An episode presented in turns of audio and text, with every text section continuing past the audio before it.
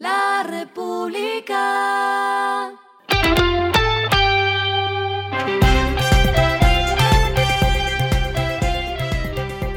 Al final de la jornada, esto es lo que debes saber sobre el comportamiento de los negocios, las finanzas y la economía. Las movidas de hoy fueron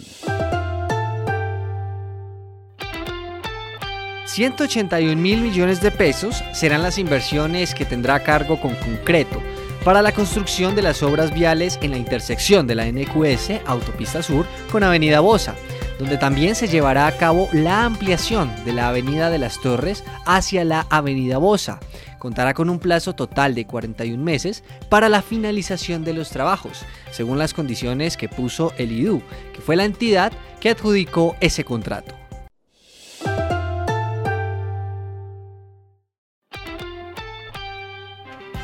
Paso información empresarial desde el sector financiero porque Bancoldex y la Unidad para las Víctimas lanzaron Línea Asciende, una línea de crédito con cupo total de hasta 870 millones de pesos para empresas de víctimas del conflicto armado.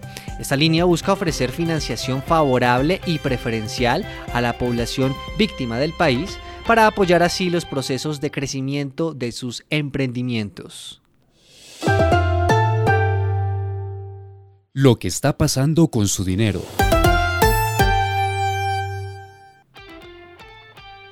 Todo está muy caro. Ese es el mensaje de una obra de Antonio Caro que se basa en un cartel de 1978 y que de hecho hoy se expone en los museos del Banco de la República y cala muy bien con lo que pasa por ahora. ¿Por qué?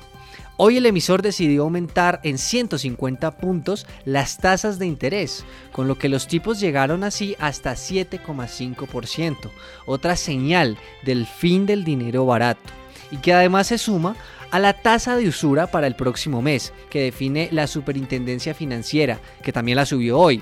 Esta última, que es el tope del interés que cobran los bancos para las tarjetas crédito, avanzó 132 puntos y así llegó a una tasa de 31,92%. Todo está muy caro, algo que de hecho le resumimos en la portada de la edición impresa que usted verá mañana.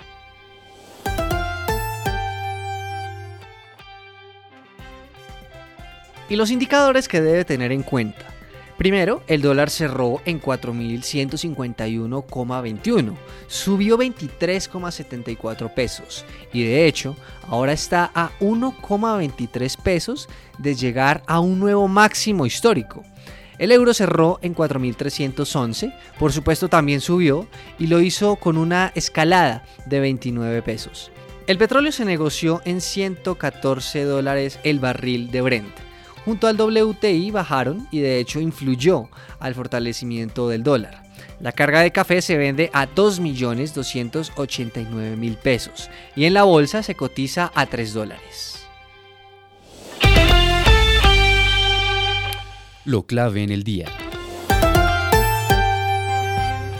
Ojo a los datos de desempleo en Colombia. El DANE presentó este jueves las cifras de mayo, para este mes, el desempleo llegó a 10,6%, lo que significó una reducción de 4,6 puntos porcentuales frente al resultado de ese mismo periodo, pero de 2021.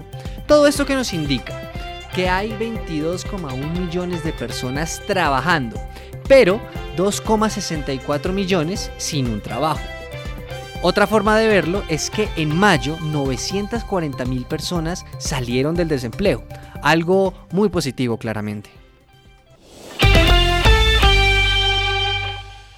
A esta hora en el mundo. Las acciones globales cayeron este jueves a medida que crecen los temores de recesión en Estados Unidos. Datos que se sienten en Colombia, ya ustedes lo vieron, por ejemplo, con baja del petróleo y subida del dólar. Me voy a otro tema y este es a nivel regional. Los grupos indígenas y el gobierno ecuatoriano llegaron a un acuerdo que puso fin al paro que ya llevaba cerca de 20 días en ese país. Protestas que tenían a Ecuador en medio de una crisis política. Pero hay más titulares interesantes del mundo. Por ejemplo, está que el ex jefe de Derecho Corporativo de Apple admitió años de tráfico de información privilegiada y las autoridades de Estados Unidos empezaron sus investigaciones. También en ese país, el estado de Nueva York obtuvo 8.000 vacunas contra la viruela del mono como un anticipo al movimiento de dosis, algo que deja ver cómo poco a poco algunos empiezan a maniobrar con esa enfermedad que también ya está en Colombia. Y el respiro económico tiene que ver con este dato. La República. Y me voy con un ranking. Londres, Múnich, Seúl, Zurich y Melbourne están en el top 5 del que es el ranking QS Best Cities Student, como su nombre lo indica, las mejores ciudades del mundo para estudiar. En América Latina clasifican Buenos Aires en la casilla 23, Santiago en la 60, Ciudad de México 68 y Sao Paulo en el 86. De Colombia, de esas mejores ciudades para estudiar, quedó Bogotá pero en el puesto 99, un indicador que se basa en la calidad educativa, la de vida y la valoración positiva de los estudiantes que realizaron algún intercambio internacional. La República. Y finalizamos con el editorial de mañana. Temas a los que Ocampo les debe poner cuidado.